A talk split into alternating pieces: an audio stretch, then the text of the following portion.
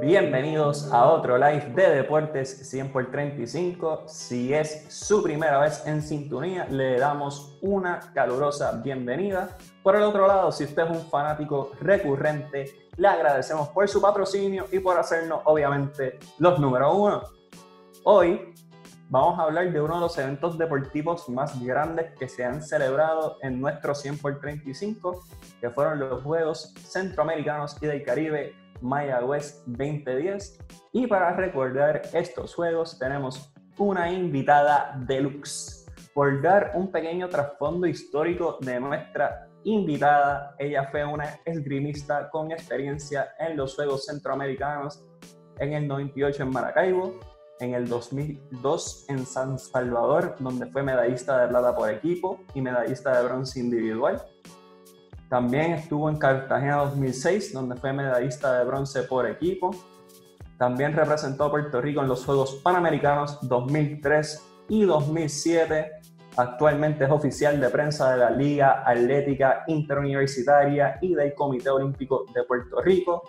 Profesora de Periodismo Deportivo en la Universidad del Sagrado Corazón. Y por último, fundadora del blog La Estocada. Damas y caballeros, con nosotros, la gran Sacha Acosta. Saludos, Sacha, buenas tardes. Saludos, Miguel. Saludos a todos los seguidores de Deporte 100 por 35.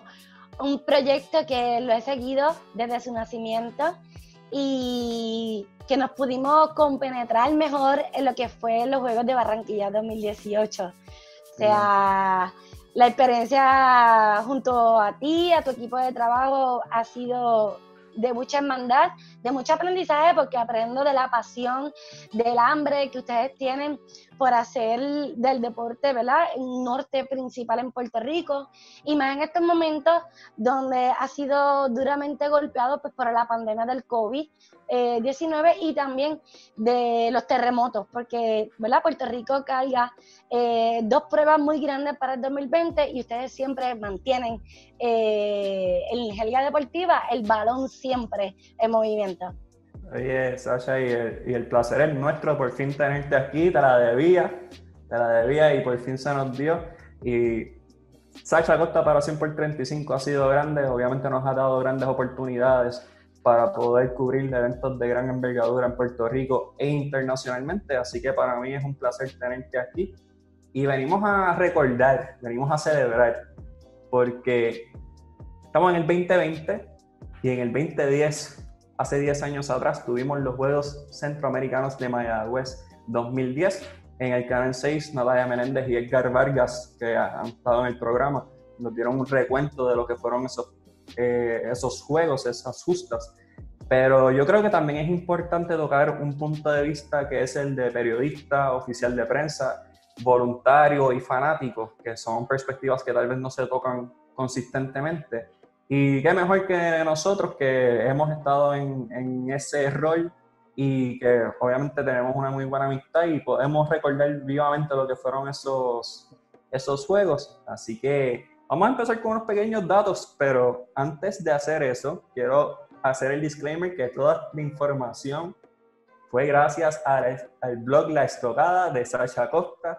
Así que vayan y busquen los artículos de Mayagüez 2010, aparte de que hay muchos otros artículos de, de gran relevancia en el mundo deportivo y social. Así que los invitamos, Sacha, ¿verdad? Para que pasen por ahí. Pero vamos a empezar con Mayagüez 2010. Estos fueron los terceros. Dímelo antes que todo, ¿verdad, eh, Miguel? Eh, porque tengo que ser eh, agradecida, ¿verdad? El trabajo que hizo Natalia y hizo Edgar Xavier, que son personas frescas dentro del deporte que se están moviendo hoy día.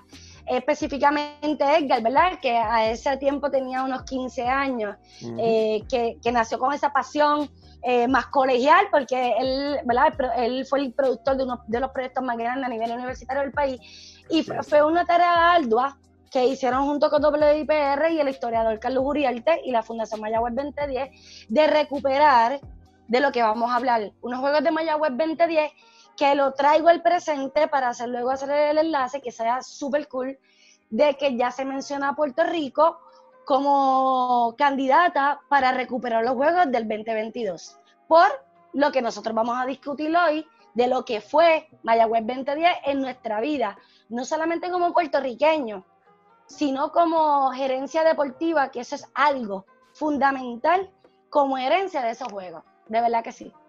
Excelente. Y ahora mencionas eso de Puerto Rico 2020 y ya tengo a Coral en la mente que le mandamos saludos. Obviamente sabemos que nos está viendo.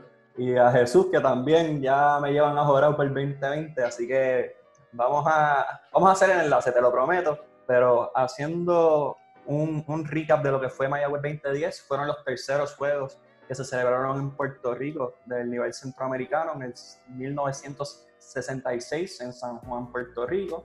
En el 1993 Ponce, Puerto Rico fue sede y pues ese 2010 glorioso, los Juegos del Pueblo que fueron en Mayagüez del 17 de julio al 1 de agosto del 2010. Así que Sacha, voy a hacerte la primera pregunta, voy a empezar contigo y, y te voy a llevar suave. Pero espérate, yo no estaba en 1966.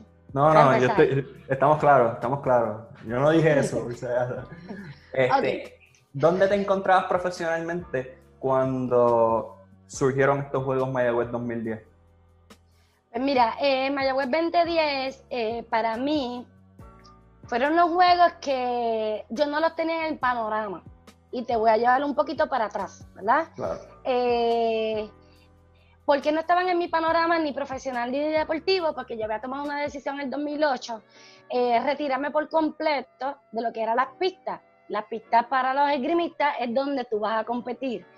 Yo había enganchado ya mi florete, había enganchado mi guante, eh, porque se me hacía un poco cuesta arriba el poder mantenerme económicamente y ya había probado en el 2004-2005 lo que era estar en los medios de comunicación había aprobado, me habían dado la oportunidad para trabajar en uno de los medios de los rotativos más grandes del país. Eh, decisión que luego este, decidió dejar el medio para buscar otros, nuevamente un sueño olímpico, que fue Beijing.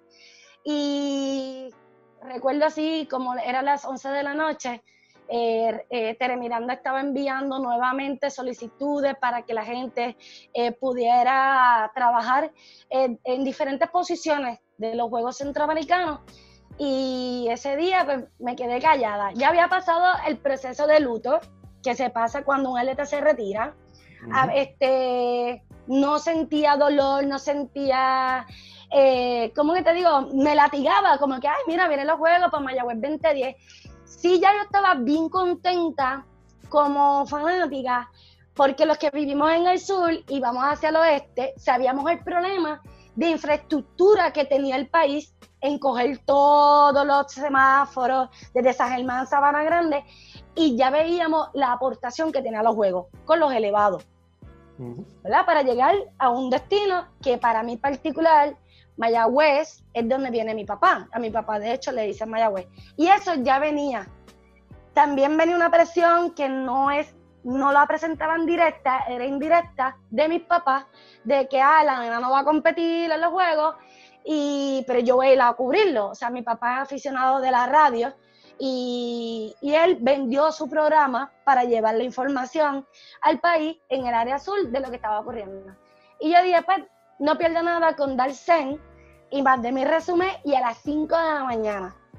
Desde ahí yo conocí el horario de Tere Miranda y recibo un mensaje tengo reunión contigo tal día, eh, vas a ser la oficial de prensa de, de Grima. Y yo pues estaba ahí, pues como que porque habían pasado unas cosas internas federativas que abundaron a que yo me retirara. ¿verdad? Fueron dos años, 2008-2010, que la administración de la federación no era la mejor y se avecinaban tiempos duros que lo vivimos 10 años después pues nada, pues decido que sí, que voy a perder. Si deporte combate, no vengo, o sea, el deporte combate, pues, y lo nadie tiene nada que perder. O sea, no, y que en el deporte combate tú no puedes coger miedo. O sea, tú tienes que pararte y ripostar lo que va a venir por ahí. Este fue un proceso que era la única mujer en el área de la región de, de Mayagüez, porque esos juegos tuvo una, una peculiaridad que yo la defiendo, a pesar que se me hizo un poco duro, es que Copa Copaden dominaba esa área de prensa. Eso es la organización de periodistas deportivos de, de Mayagüez. Y cuando me vieron se sorprendieron. ¿Por qué se sorprende a verme? Pues porque a mí hubo un momento que me llamaron traidora, vende patria, no vas a competir por Puerto Rico, nosotros te queríamos ver competir, porque ya venía dando medallas en dos Juegos Centroamericanos anteriores. Y yo soy de Guayanilla, o sea, es cerca. Y yo los comprendía. Si mi papá y mi mamá tenían ese sentimiento de nostalgia, había gente que me apoyaba. Pero nunca me, me arrepentí de esa decisión de haberme retirado, porque serví para educar a un país de lo que es el deporte del esgrima. Deporte que ha dado demasiados logros, aunque no hace mucho ruido, para Puerto Rico y creo que de ahí fue que nació la parte de educar como profesora universitaria. Ahí fue que, que viví esa pasión. Y me gusta ese contexto porque presentó unas realidades que todavía se pueden identificar. Mujer tratando de abrir paso en lo que puede posiblemente se considere un mundo de hombres que es erróneo porque hemos, lo que ha demostrado desde el 2010 acá y desde antes es que las mujeres son las que están mandando en el olimpismo. Así que me gusta ese contexto, aparte de que obviamente tú me hablas de tus vivencias y cómo la presión te afectaba no solamente del lado personal, de tú tener que pasar ese luto y entender pues que estabas en otra etapa de vida, a que personas que decían, mira, tú eres de esta área, tú puedes ganar medalla, ven y súmate. Así que me, me, resulta muy curioso. Te pregunto, ya que obviamente ese, tú eres de Guayanilla, este es tu lado de, de Puerto Rico, ¿cuál era la energía que se transmitía a través de esa región estos juegos? Porque sabemos que era la primera vez que el área oeste era sede de unos juegos. ¿Cómo era la energía de lo que recuerdas? Pues mira, eh, era bien interesante porque yo fui voluntaria en Ponce 93. O sea, yo tengo un lema que, que muy bien Elliot lo adoptó y me decía que, que esa construcción del lema era bien importante. Yo soy atleta de nacimiento, olímpica de corazón. Está en tu email. Exacto, en mi email, eh, en mi firma, porque eh, to, entrelaza todo. Ponce 93 eh, marcó un momento para mí de que yo había pasado un accidente en la escuela especializada en deporte en el albergue y ese accidente me lleva a convertirme en grimista. O sea, yo soy esgrimista por accidente, no por elección, porque si es por elección, yo sigo jugando béisbol, segunda base, que era lo que me estaba especializando mi papá. Por eso es que mi pasión, mi, mi primer amor es el béisbol.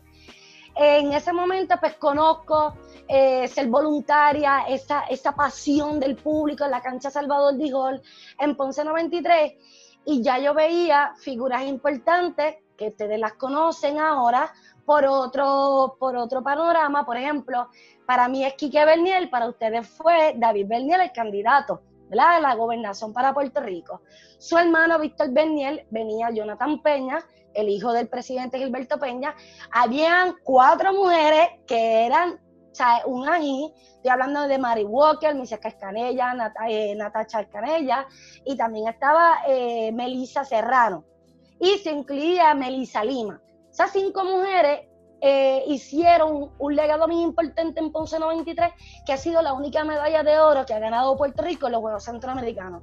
Entonces, también se venía conociendo otros varones, Ricardo Olivero, que fue el co-creador de New York Rican Basket, fue grimista. Estaba en sable, estaba Fernando, que aunque no estaba practicando, y ya el, licenciado, que para descanse, Olivero, pues ya había esa familia ahí. Y eso te hace enfocarte en lo que tú quieres. Además que tienes unos padres que aman que su hija quiera representar a Puerto Rico y un hermano que quiere que su hermana ahí. Pues entonces ahí se fue desarrollando ese amor por la nación, ese amor por la patria, eh, eh, ese amor por el deporte. A mí la esgrima me vino a gustar como a los 16 años y eh, pasar esa experiencia de voluntaria a luego representar a Puerto Rico, como bien lo dijiste en, en la introducción, me lleva a ver los Juegos de Mayagüez 2010 a la pregunta que tú acabas de hacer. Es cierto que los juegos suman y no restan a un país cuando tú lo vas a hacer.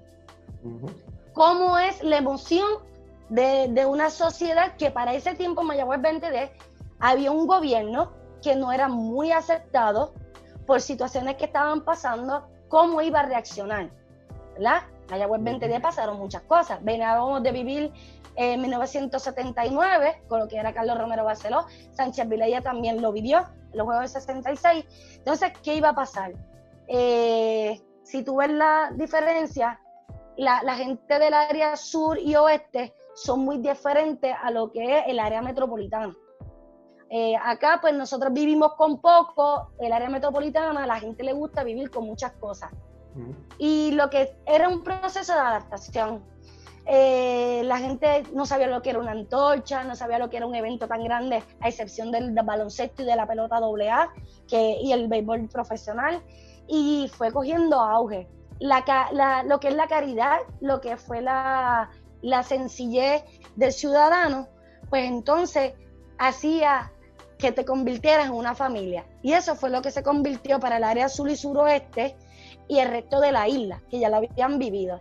Y te digo que, se, tomó bien, se tomó bien porque había mejoras en la infraestructura, había, se veía progreso en esa área. Mayagüez progresó de porque se quitaron muchas cosas que antes no había, o sea, había un tendido eléctrico que no funcionaba, que tú decías, wow, todavía Mayagüez está con el tendido eléctrico. Muchas áreas se, quitaron, se le dio una nueva cara a Mayagüez en el turismo con Porta del Sol, eh, se le dio beneficio a que la gente conociera a Guayanilla, conociera a Guánica, se, eh, fueran empáticos con Laja. Cabo Rojo siempre ha sido un punto de turismo y, y todos esos pueblos se beneficiaron. O sea, que el ánimo fue bien positivo. Y voy a sumarle a eso, Sacha, porque yo, hablando del voluntariado, pues yo asistí a los cursos de voluntarios en Mayagüez 2010 eh, en la Universidad Católica de Mayagüez y se hablaba mucho de lo que significaban los juegos para la región. Obviamente para Puerto Rico eran juegos importantes, pero para la región era el doble, porque era una oportunidad de exposición a ese lado de Puerto Rico que uno dice, es un 100 por 35, o sea, no, no hay tanto espacio, pero sí hay una gran diferencia entre lo que se considera el área metropolitana, el área sur y el área oeste. Y el área oeste era protagonista de, unos eventos, de un evento que es de los más grandes, de los más complejos de organizar, y tú y yo vivimos Barranquilla, sabemos que, que puede haber mucho caos si no hay, si no hay un control. Y pues se resaltaba mucho eso en las clases, se hablaba pues claro de ser profesional, de ser pues servicial hacia la comunidad, no solamente competitiva, sino hacia la región, pero más que todo era sentir orgullo de donde tú estabas. O sea, el orgullo del oeste, de, ser mayagüezano, de ser colegial, como quieran referirse, era real. Permiso, permiso, permiso. Imagínate si el orgullo de ser mayagüezano. Yo creo que esto no te va a gustar. te escucho. Es como ser, es como ser india. O sea, eh, en, en, el béisbol profesional. ¿Sabes? es como que, hello, o sea, la gente me dice, pero tú estás loca, o sea, tú tienes los leones del pozo. No, no, no, no. Ser india en el béisbol profesional, o sea, ya bien, Santurce ya está empatando la cantidad de campeonatos, pero son 16 campeonatos. Pero este es orgullo, o sea, es orgullo. Por ejemplo, yo siempre voy a hacer Sacha Costa de la playa de Guayanilla. Como, pues, le podemos decir que somos los Red Sox, ¿ves? Aunque en ese sentido, ¿ves? Y, y ese, e, eso es bien importante que, que tú dices, porque quien hace los juegos no soy yo que trabajé como oficial de prensa, no es el transporte, es quien está guiando el transporte, quien es el que te dice, mira, por aquí es la entrada, y eso se llaman voluntarios. Y el voluntariado que tuvo Mayagüez 2010 hizo que tú vivieras el sabor de lo que es el área oeste, que es esa sabor a mango, ¿verdad? Que esa es la fruta de, de, de, Mayagüez. Pero también vivieron hormigueros, que ahí estuvo el softball, pero también vivieron el baloncesto, que estuvo el Arquelio Torres, que entonces también se movieron, ¿verdad? El estadio de, eh, el Chavalillo, ¿verdad? Que hubo muchas cosas que se construyeron en Aguada, en Añasco, eh, ¿verdad? Que se hicieron unas canchas de, del fútbol, aunque hubo tarjetas rojas en ese momento, pero, ¿sabes? Tú construir unas instalaciones que 10 años después tú puedes decir que están aptas para albergar unos juegos dos años después, en el 2022, yo creo que el trabajo que se hizo, eh, la gente del área oeste y sureste, el suroeste pueden sentirse orgullosos, porque quiero que sepan que las instalaciones están listas Sí, hay que pintarlas, hay que barrerlas un poquito, hay que adaptarlas a nuevos planes de emergencia, pues porque hay unos terremotos por ahí, entonces también, ¿verdad? Hay unas lluvias por ahí, pero, o sea, tú decís que 10 años después tú puedes eh, optar o, o, tener la posibilidad de albergar otro juego, es bien interesante. O sea, tu equipo de trabajo dio resultados y una, y una infraestructura que es de primer nivel y todavía las vías olímpicas eh, o vías centroamericanas en este caso eh, es un complejo de vivienda. O sea, muchos de la infraestructura que estaba en ese entonces todavía es de alto nivel y, y me resulta muy curioso porque así mismo eh, estamos hablando de tal vez albergar unos juegos, que no, no vamos a entrar todavía en eso, porque se lo voy a dejar al final a los muchachos, pero eh, sí ese motivo de orgullo se, se, transmitía desde que llegabas a Mayagüez, eh, desde antes de Mayagüez, pero desde que llegabas a Mayagüez era automático y en todo momento fueran guardias de seguridad, fueran voluntarios, fueran personas trabajando fast foods, o sea, todo el mundo estaba en la misma página de que estos tenían que ser los mejores juegos para la región. Así que me resulta muy curioso ese detalle. Y, sabemos hay un que detalle que tú, hay un, hay un detalle que tú lo vas a pasar desapercibido. Dime. O sea, la mejor gastronomía. Ay, en, en marisco, en pescado. Tú olvídate. Yo creo que Fajardo puede competir con nosotros, Isabela, Quebradilla, pero tú olvídate, ¿sabes? Tú cuando llegues de Ponce, de Salinas para allá, si tú quieres saltarte y tú quieres así gustarte ese pulpo, ese carrucho, ese chapín, ese güey, pues tienes que visitar el área oeste. Y eso es bien importante, que aunque te lo digo así de una manera súper mega orgullosa, pero sí llama la atención porque tú viviste Barranquilla. Y Barranquilla fueron unos juegos que se vendieron muy bien por su gastronomía y lo accesible que era a la comida. Y eso es bien importante cuando tú haces unos juegos para cuando tú tienes invitados. Y sin mencionar que en el Basilón, Mayagüez tenía la cerveza medalla, ¿verdad? Que eso también eh, no, no, es una, un marketing, pero sí llama la atención porque hubo un litoral donde todo el mundo se enfocaba a pasarlo bien donde único que yo entiendo que Mayagüez, a pesar de esa infraestructura, que pueda, pueda mejorar un poco más, es en, el, en albergar unas justas de atletismo, unas justas de la Liga Atlética Universitaria y un festival deportivo. Pero ya eso, ¿verdad? Eh, la LAI fue un punto importante para entonces tú pudieras ir al jangueo allí al pueblo de Mayagüez, a ver dónde me voy a meter, a comprar pan de flauta, porque eso también hay, la panadería, el brazo gitano, eh, dónde voy a estacionarme, cómo va a ser el flujo del estacionamiento, que eh, un evento tan grande que lo monta Ponce, que fue en Ponce 93 también, es bien importante como para probar la logística. Mayagüez, Mayagüez 2010 también lo tuvo, pero en el 2009. Y ahí se pudieron ver esos detalles. Y eso es bien interesante porque fue de crecimiento, fue de mucho crecimiento para la zona suroeste y oeste del país. Y voy a hacer hincapié con eso que mencionas, la justa 2010, yo creo que eso fue un buen barómetro para que Mayagüez fuera preparándose a lo que es un evento de alguien envergadura, porque uno piensa en unas justas y ese es el fiestón más grande que un joven universitario va a vivir. Lo viví cinco años de los seis que estuve en la universidad. Así que, y yo tuve la oportunidad de estar en Mayagüez 2010. Eh, y Cinco años. Eh, pues, hablamos de eso después, ¿sabes? ¿viste? Por eso es que se nota que somos panas, porque vamos a empezar con el vacilón, pero no, no. Este, pero sí, Mayagüez tuvo esa oportunidad de tener una justa 2010 que dio un ejemplo de lo que podía ser Mayagüez 2010. Mayagüez 2010 no fue unos juegos fáciles. De antes, de antes de la competencia hubo muchos escollos. Eh, entre los problemas que surgieron, pues el cambio de liderato del comité organizador. Eh, David Chafee, que era el presidente del Banco Popular en ese momento, eh, renuncia. Lo toma David Bernier, que está en un proceso de, de aspirar a la presidencia del Comité Olímpico Puertorriqueño, que gana y tiene que dejar... Era presidente, correcto.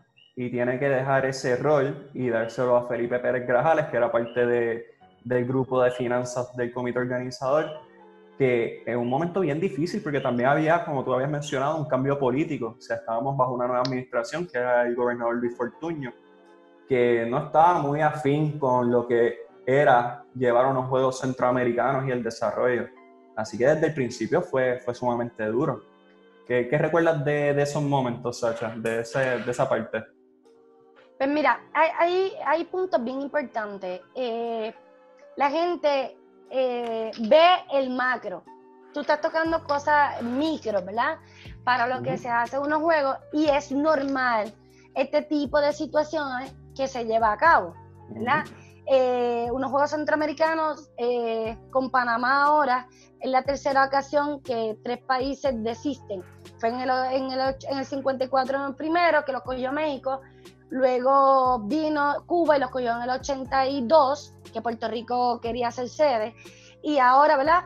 Estamos en el presente. ¿Y qué significa? ¿Por qué te hago este, este, eh, esta radiografía?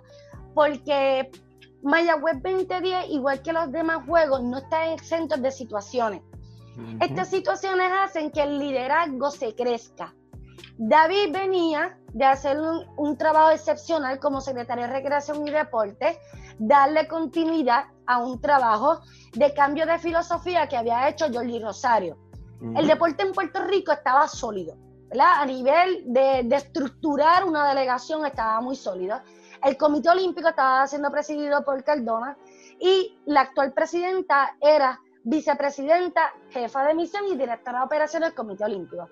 Correcto. Por tanto, además que David había sido medallista centroamericano y panamericano, que entendía qué era lo que se necesitaba para albergar unos juegos. Uh -huh. eh, el cambio yo creo que fue positivo, tener a Felipe Grajales, un empresario, que él se ha pronunciado muy bien, que cada vez que él ve una crisis lo ve como una oportunidad para atraer economía a su país. Y es una mentalidad de la empresa privada. Y yo creo que eso fue el éxito que tuvo Mayagüez 2010, además que había una mano derecha, ese, el licenciado Jorge Sosa, que hoy tiene la dura tarea de traer nuevamente lo que es la Liga Atlética Interuniversitaria a su, a su nivel este, del pasado. Yo creo que ese tipo de, de, de situación eh, eh, hizo que el liderazgo saliera por las puertas anchas.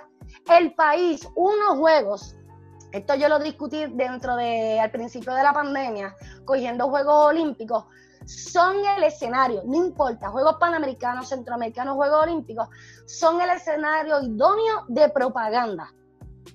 ¿Qué significa propaganda? Tú dar un discurso que la gente me escuche.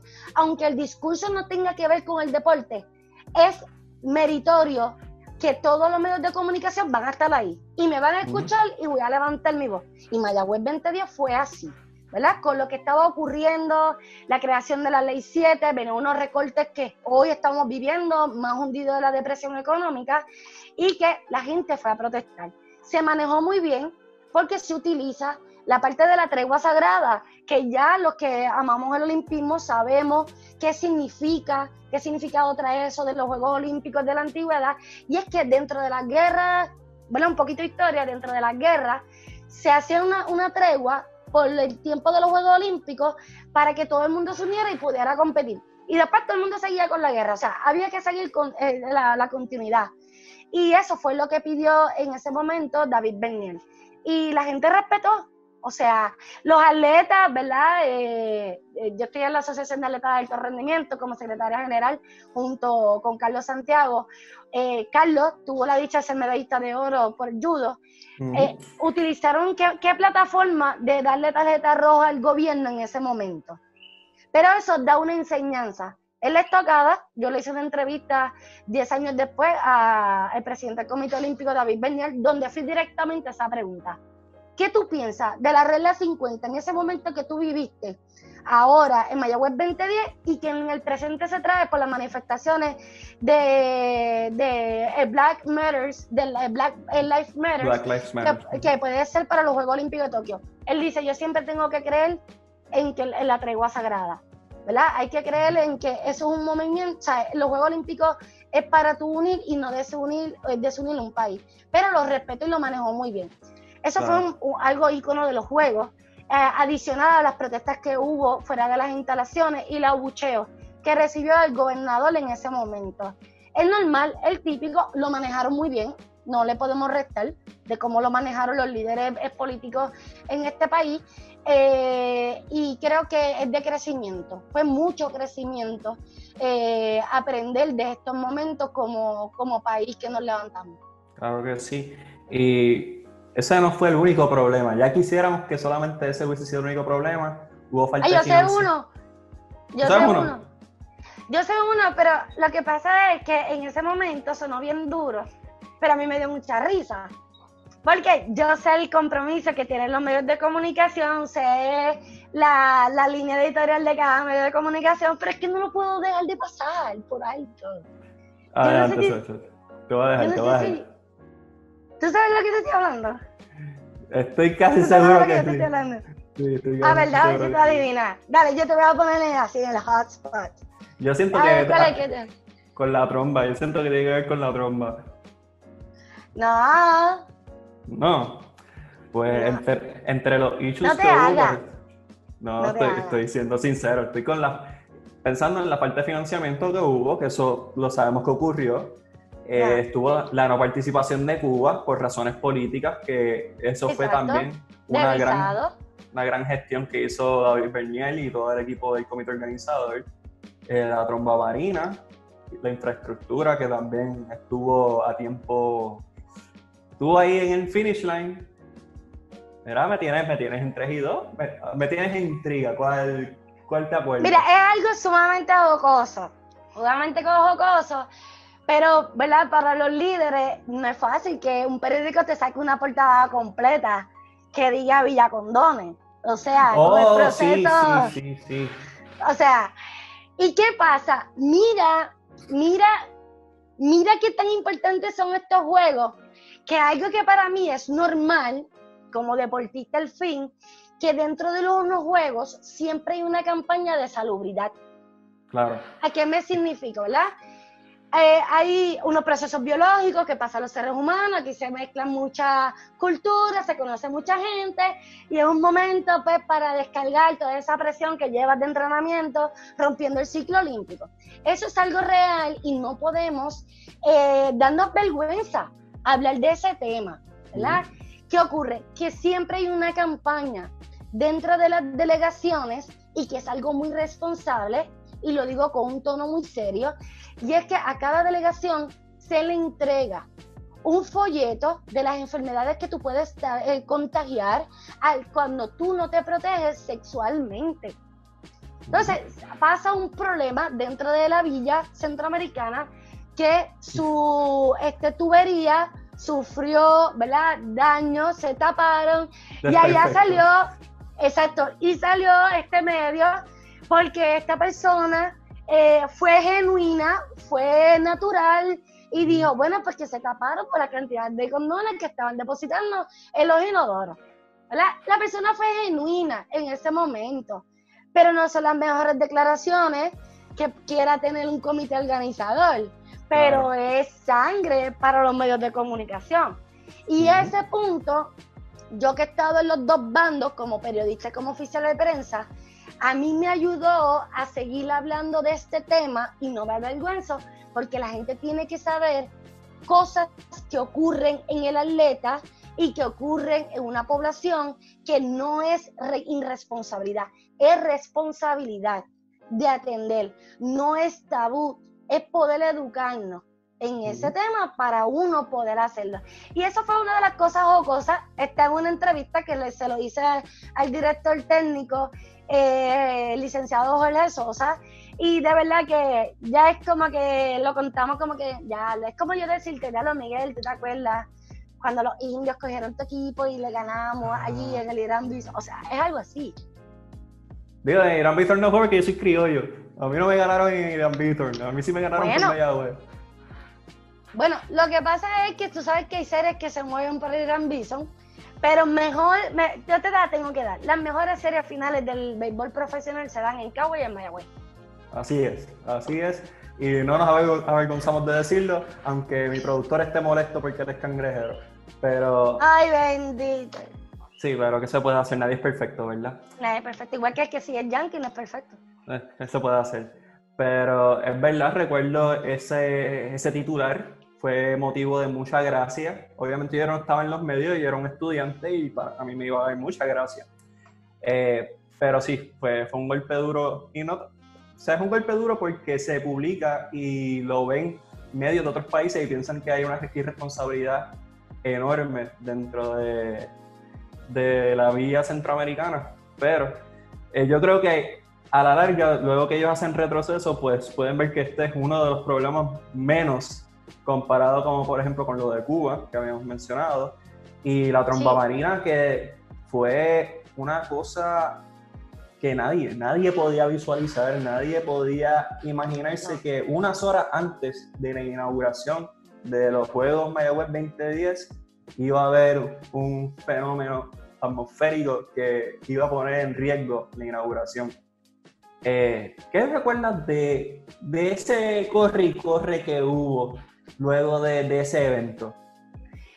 Mira, eh, yo no, um, te voy a decir específicamente. Yo me encontraba, creo que es el edificio de biología del recinto universitario de Mayagüez. ¿Qué recinto universitario? El Colegio de Mayagüez, como todo el mundo quiere llamarlo. Así es que se llama. Ellos son, ellos son autónomos, los terceros y las buenas del Colegio de Mayagüez. Eh, nos estaban reuniendo, eh, era la última reunión, eh, para discutir asuntos, dudas de los que teníamos los oficiales de prensa y el salón estaba lleno. Estaba lleno en ese momento. Eh, y estábamos discutiendo y recuerdo que o sea, eh, aquello hizo un viento, porque en Mayagüez sí llueve mucho y truena mucho después de las 3 de la tarde, pero jamás y nunca íbamos a imaginar que se iba a caer la tarima de la inauguración. Además también decía que ya iba a pasar, porque ya Puerto Rico, el tema del dopaje fue un tema muy importante dentro de los Juegos Centroamericanos, Puerto Rico había dado positivo, otros países habían dado positivo antes de empezar los juegos. O sea, y viene a rematar, o sea, una tromba marina para entonces atrasar la apertura de los juegos para el 17. Lo importante que yo creo que es una persona que debe ser honrada en este país se llama Nino Correa. Sí. Nino Correa había dado eh, el, eh, todo el ejercicio, si pasaba alguna situación eh, de esta magnitud, porque esto se, se adiestra al público, igual que los que están montando tarimas, y fungió tan rápido que es como si no hubiese pasado nada. ¿Ves? Todo el mundo empezó a montar, hay que hacer unos arreglos, pero lo tenemos que hacer. Y eso también es parte del éxito de los juegos. Eh, que, pase, que se pueda arreglar e, ese tipo de emergencia que puede ocurrir. Esa tromba marina pues tumbó lo que fueron las carpas de la gimnasia en hormiguero, que también ¿verdad? hubo esa situación. Eh, hay muchos chistes sobre eso, los muchachos lo cuentan. Eh, uno de los quiroprácticos ahora de la selección nacional eh, dice, mira, wow, mira ese carro donde le cayó la carpa, se rompió y cuando vine dijo, ay, ese es mi carro. O sea, que hubo muchas cosas, no solamente en Mayagüez, y que ahora ellos los cuentan de una manera jocosa.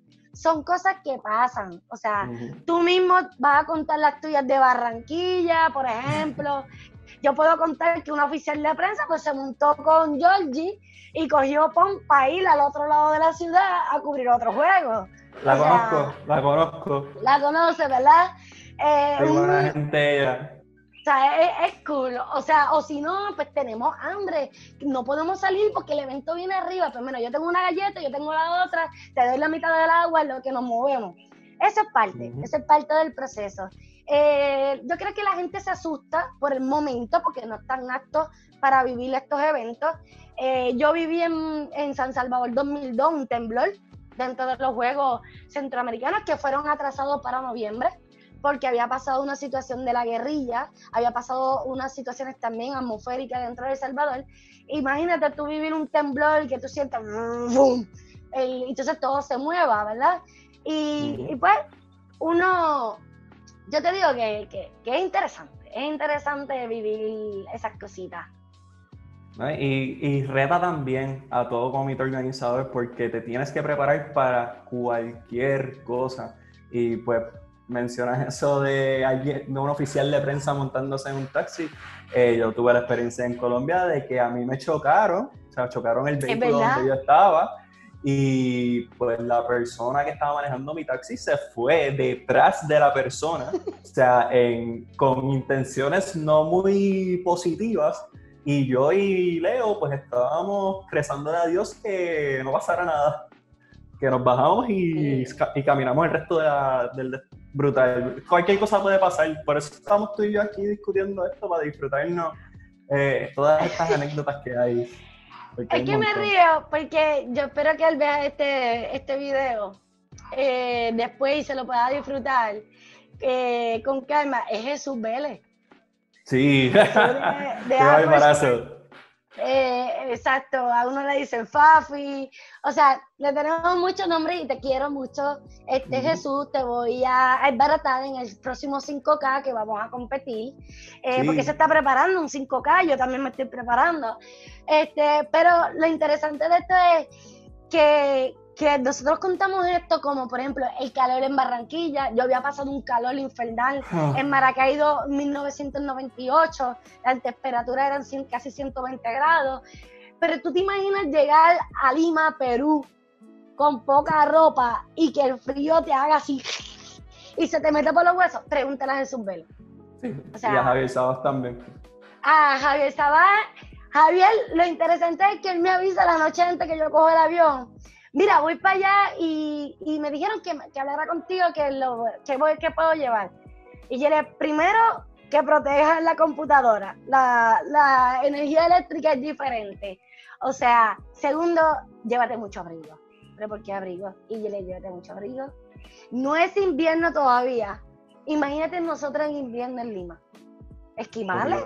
horrible. horrible son cosas, son cosas que se pasan. Pero me llevó 20 días, todo el mundo estaba, mira, así fresquito, con la humedad 100, no había bloble en ese momento, que se recuperara. O sea, era pantalones cortos, camisas, secarte el sudor y seguir para adelante. Y había mucha energía, sobre todo mucha energía. Y una de las personas que más energía tenía era José Juan Barea, que fue nombrado abanderado en una votación entre múltiples atletas, que es una idea que tuvo el presidente, el doctor David Bernier, eh, y nuevamente estaban con una inauguración histórica en un estadio, o sea, es un, es un campo, pero es un, es un venue nuevo, con grandes expectativas, tenían grandes artistas, vimos a Gilberto Santa Rosa, Wisin y Yandel, Olga Tañón, o sea, mucha energía. Sacha, ¿tú estuviste en esa inauguración? Mira, yo no pude estar en inauguración porque los juegos eh, había empezado antes, yo había empezado con el grima y en el caso del grima eh, yo tenía una dificultad y era, era, era real, eh, era un problema de logística. Se había seleccionado a Cabo Rojo para la, la cancha Rebeca Colbert para hacer las preliminares de esgrima. Yo me tenía, si, si ocurrió un problema que a mí me atrasaba las finales que iban a hacer en el Teatro Yagüez, en Mayagüez, o sea, yo me atrasaba. La gente, Y, voy a aprovechar este momento porque la que, las personas que están en la red actualmente, que no es lo que estaba pasando en Mayagüez 2010, nosotros no podemos tomar una foto en los Juegos de Barranquilla o de Lima. ¡Wow! ¡Qué brutal la están pasando! Eh, pero ellos no están yendo a trabajar. Eh, mira, yo creo que en Mayagüez 2010 fue una enseñanza para todo el mundo en que no hay tiempo. Tú tienes que gozarte lo que está en ese momento. Duermes poco, tienes que comer lo que existe en ese momento, porque tu emoción es tanto, en el caso mío, todavía estaba desvistiéndome como atleta, eh, el, dar lo mejor. O tú, tú ni piensas en comer, tú al contrario, pierdes libre en ese momento y horas de sueño.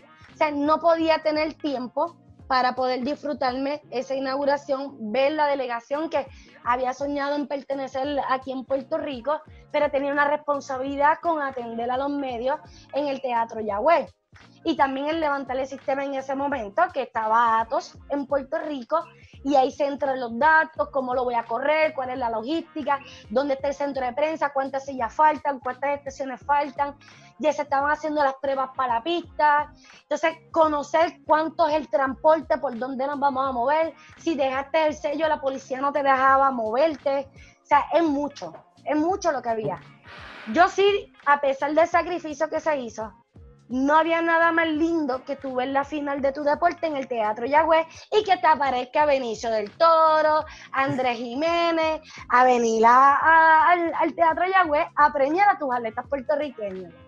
Y tú ver el logro de tus compañeros a hacerlo. O sea, eh, en ese momento pues no pude ver la barea, pero sí estaba bien contenta porque conozco a, a sus padres, eh, Malta, ¿verdad? Ah, eh, es una institución, el Colegio de Mayagüez. Eh, ha aportado tanto al deporte en Puerto Rico. además, el tío de Barea, José Juan, ¿verdad? Con lo, con lo, que hace con la fundación, el papá de Barea, o sea, el pequeño gigante, como lo dice, tengo el libro por ahí, este, Chu García, con lo que había hecho Barea. labrar ese, el caminar el camino que había labrado Carlos Arroyo, o sea, e, era algo digno y grande. Una delegación de casi 680 atletas. O sea, y tú verlos ahí vestidos de blanco, eh, hacer sus, sus travesuras con su cartelón, eh, porque esa cosa se lleva aquí, ¿verdad? Cuando se busca una justicia social, no lo puedo negar, eh, e, era digno. Y sobre todo cuando ganan la medalla de oro.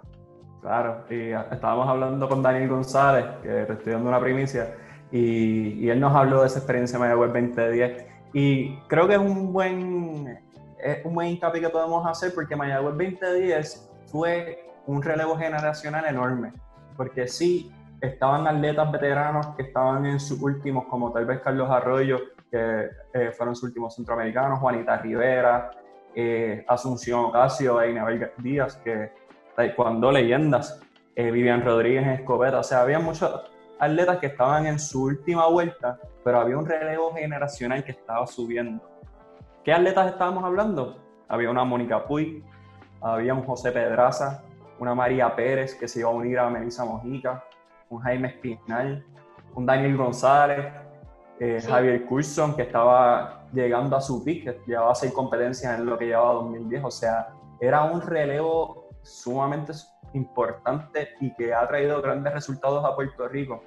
Tú, en tu opinión, ¿consideras que el que tuvieran que participar en unos Juegos Centroamericanos en Puerto Rico dio ese empuje a lo que fue ese ciclo olímpico? Pues mira, eh, esa pregunta te la puede contestar muy bien el libro en guardia de, del expresidente del Comité Olímpico, David Bernier. Él cuenta cómo fue esa composición de la delegación, de cómo se trae un Alexander Groh, que no podemos, eh, a pesar de su situación personal, no se le pueden quitar sus logros. Tú no puedes pasarle factura a ningún atleta por, por lo que son sus decisiones personales. A nivel, a nivel deportivo, pues él hizo, eh, fue una estrella junto con Berbeli Ramos, Javier Coulson, eh, este, hicieron resultados. Traerle a un Piquisoto, que había tenido en dos años anteriores el mejor mundial de, su vida. Eh, también poder decirle a los atletas de, polo acuático, en ese momento que despunta, ya estaba despuntando la selección nacional femenina, que se luchó también para que el polo acuático se diera en Puerto Rico. Yo creo que, en ese momento eh, fue algo difícil para muchos atletas.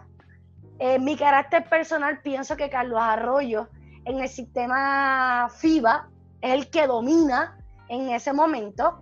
Eh, eh, Arroyo, ¿verdad? Venía dominando el sistema del NBA, pudieron engranar. Eh, vemos como una Pamela Rosado se convierte este, en la capitana de una selección, se despide Juanita Rivera, que, que yo creo que falta todavía hacerle honor a, que, a eso que ella hizo por una selección que hoy va para unos Juegos Olímpicos y con otro grupo de, de mujeres grandes. Eh, y la lucha olímpica explota con Jaime Espinal. Eh, hay una historia eh, dramática, ¿verdad? De un atleta que viene a Puerto Rico y 16 años después viene y se convierte en medallista de oro. Vemos un Pedro Soto que, fue a los Juegos Olímpicos de Londres 2012. O sea, va surgiendo esto. Mónica, pues la puertorriqueña, porque es puertorriqueña, viene, da esta emoción. Eh, también el tiro con arco, porque yo de grima brinco de tiro con arco, aprender de un deporte magistral espectacular. Teníamos a Jan Pizarro, que estaba ya ubicado 16 en el mundo, y sale Daniel González, este Daniel Castillo eh, perdón, Castro, Daniel Castro, que sale con la medalla de oro, que cierra los Juegos Centroamericanos. También viene Grima con Melanie Mercado, hay otros deportes más, o sea, eh, fue un empuje, una gloria, el proceso de tú mantener esos atletas para que entonces eh, Guadalajara 2011 viene este resultado dramático, baloncesto femenino, masculino, seis medallas de oro. Eh, voy a hacer un paréntesis con Dani González. Eh, porque Héctor Berríos viene a hacer el experimento con Daniel González para lo que ha vivido Brian, Adriana y los demás del, del de este el momento histórico que vive el tenis de mesa. Fueron los sacrificados a, abrirle un paso, ¿verdad? Nos vamos a vivir afuera, vamos a pasar situaciones, vamos a creer en el proyecto que creó la federación y cuando van a salen, y Dani lo dice, yo siento orgulloso que mis compañeros de ahora hayan logrado ir a los Juegos Olímpicos, ¿verdad? Eh, eh, abrirle ese paso. Y Dani lo, lo, ha hecho. Yo creo que es el más de, de, muchos años de ese grupo. Y es digno, es digno. Ya ahí, Londres 2012, es que entonces viene el resultado grande. La medalla de bronce de de Javier Coulson y que próximamente en unos días vamos a celebrar eh, la medalla de lo que fue Jaime Espinal. Dos medallas que rompen con la secuencia de la, del boxeo a nivel olímpico. O sea, yo creo que hay mucha hambre.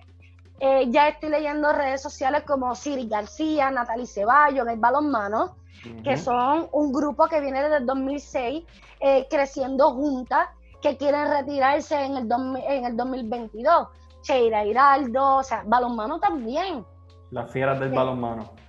Sí, está, así que, no sé, puedo seguir hablando y vamos a estar cuatro horas, me apasiona eh, hablar de ella, así que tú me encuentras que ella me dice, ya, ya, ya. No, no, no, tranquila, porque ahora vamos a las historias, a las ejecutorias, a lo, a lo que fue el grueso del deporte. Así que voy a empezar contigo y vamos a intercambiar. Tú me dices que qué ejecutoria a ti te impresionó de Mayagüez 2010 y yo voy. Vamos uno y uno para hacerlo más fácil para cada cual. Así que voy a empezar contigo. Es que yo sé, yo sé lo que a ti te va a llamar la pasión. ¿Cuál? Si tienes la camisa puesta. Esto es béisbol, esto es de béisbol, esto es de Francisco ah, Lindor. no veo bien, déjame ver. Ah, es verdad. Lindor, béisbol. Pero algo parecido. Sí, oh sí, al lado. Nada más que del otro género. Ah, bueno, vamos para allá, dale. Pues voy a empezar yo entonces, para yo ser punta de lanza. Eh, uno de los momentos icónicos para mí, y más no voy a empezar con la que quiero, voy a empezar con la más que me llamó la atención, fue el dominio total y el debut internacional para, o sea, para todo Puerto Rico de Beverly Ramos. Recuerdo a Beverly Ramos saliendo de Kansas State, una muchachita que si no eras del mundo de atletismo, tú no sabías quién era Beverly Ramos. Y de repente, oro en los 3.000 metros y en los 5.000 metros, bronce en los 1.500 metros. O sea, un dominio absoluto que al día de hoy todavía estamos viendo que ella está con unos resultados enormes. Tiene la mayoría, si no todos, los récords de pista este, indoor y outdoor para una fémina. En Barranquilla, plata en 3.000, eh, 5.000, 10.000 metros. O sea, una atleta que definitivamente revolucionó su deporte, pero ahí fue el inicio de lo que fue Beverly Ramos. y que Beverly y no, y te voy a añadir, Beverly alarga su vida deportiva convirtiéndose en la, segunda mujer en correr un maratón por Puerto Rico en los, Juegos Olímpicos, porque ya eh, estudiosa de la ciencia, de la química, tiene un respaldo total de su pareja, eh, Luis, López. Hacen una transición. Creo que Beverly eh, es uno de los seres humanos que todo atleta se tiene que fijar en su carrera, sin mucho bullicio, sin mucho escándalo en la prensa, que, te deja el trabajo duro y tener un enfoque de que me convierto en una profesional, no hay excusa para luego retomar el deporte de otra visión como lo que es ahora entrenadora. Eso es grande. Eso es grande. Pues bueno, yo a todo el mundo le gustan las medallas de oro, pero a mí me gustan también las otras medallas. Y para mí, aunque para un pueblo fue duro, para mí creo que la actuación de Javier Coulson, eh, de una carrera sumamente difícil, eh, donde aparece nuestro amigo ¿verdad? Félix Sánchez, también aparecen una serie de personas que dieron, como dicen por ahí, el tajo. Para mí la figura de Javier Coulson, todo lo que lo estamos siguiendo desde la Olimpiada de Beijing 2008 y anterior a eso, que había hecho la marca en los Juegos en, en la Liga Atlética Interuniversitaria bajo el uniforme de la, Pontificia Universidad Católica, tenía, puso un precedente de la otra cara de lo que era Beverly. Lo injusto que puede ser un fanático con el deportista. Para mí significa mucho, ¿por qué? Porque me inspira a yo enfocarme en mis estudios investigativos en comunicación. Mayagüez 2010 para mí, yo estudié el efecto de la prensa escrita en el estado emocional de los atletas de alto rendimiento y entre esa gama de atletas habían 25 de la Junta de Atletas a tiempo completo. Pude ver el efecto de cómo provoca la ansiedad una multitud, los que escriben los medios de comunicación, en una persona que va a tener resultados, pero no deja de ser un ser humano. Ah. Lo ven como una máquina, pero no lo ven que tiene sentimientos y emociones. Entonces, para mí, Javier Coulson marcó y me profundizó mi deseo de llevar la noticia deportiva humana a los medios de comunicación y levantar la voz y de luego hacer una introspección en lo que es la estocada. Para mí, Javier Coulson, 10 años después, el país le pide perdón cuando fue la falsa salida en los Juegos Olímpicos de Río de Janeiro 2016. Luego cuando decide retirarse eh, con un análisis científico, psicológico, con un equipo de trabajo magnífico como Escano Amil, eh, Yamil Capadilla, hacerle honesto al país. Y tuve el resultado más allá de la medalla. Me podrás decir loca, me podrás decir lo que sea, pero para mí las derrotas tienen un sabor trascendental, ¿verdad? Más allá del oro. Y para mí esa actuación de Javier me llegó y me profundiza mucho para muchas cosas que abundan dentro del deporte. Me gusta, me gusta. Vamos a ver cuál otra te digo, porque yo sé que tú estás esperando la de voleibol, pero no, te, voy a, eh. te voy a dar ese gusto todavía. Es como decirte que te esperas que se conecte Denis Quiñones a la entrevista. Si se conecta, yo creo que vamos a tener que alargar el programa entonces. Ah, no, yo te hago bye. En, tema de dos, Voy a salir, voy a salir tranquila, como un Royal Rumble. Pero mira, voy, a hablar de otro equipo femenino que tú lo mencionaste. Pero ¿por qué te pasma? No, porque Denis, Denis, Denis y yo lo hablamos después. Eh, vamos a hablar de otro equipo en conjunto, o sea, porque la redundancia, decimos equipos en conjunto, pero el equipo de baloncesto femenino. Oh. Hoy en día van para las Olimpiadas por primera vez en su historia, pero en aquel entonces era una época de mucho talento y grandes jugadoras. Pamela Rosado, como habías mencionado, estuvo en aquel entonces y, ahora cumple con, con, el legado olímpico que es empezar en unos centroamericanos y lograr la meta de unos Juegos Olímpicos, pero estaba Juanita Rivera, estaba Angeli Morales, eh, Yasmin Sepúlveda, tremenda jugadora, eh, Carles Calera, Mari Vargas, o sea, un gran equipo que logró medalla de oro en un torneo que, pues, el baloncesto regional, Cuba era el que dominaba el baloncesto femenino en aquel entonces. Cuba no viene. la Cuba, eso es, la, no viene, y era el éxito grande para ese momento, me dice. Exacto, pero se ganó oro y como ya sabemos, ya Cuba no es el Cuba que era antes, ahora Puerto Rico es donde quienes reinan en el Caribe, pero definitivamente ese fue el comienzo de un gran proyecto que hoy en día ha dado el logro más grande en ese equipo. Así que el baloncesto femenino con esas jugadoras creo que también vale, vale la pena mencionar. Bueno, yo tengo que añadir al baloncesto femenino algo. No puedo dejarme de dar sobre eso y yo voy a dar la estocada en ese tema. Vamos. Baloncesto femenino eh, se, se, está haciendo justicia a ellas mismas.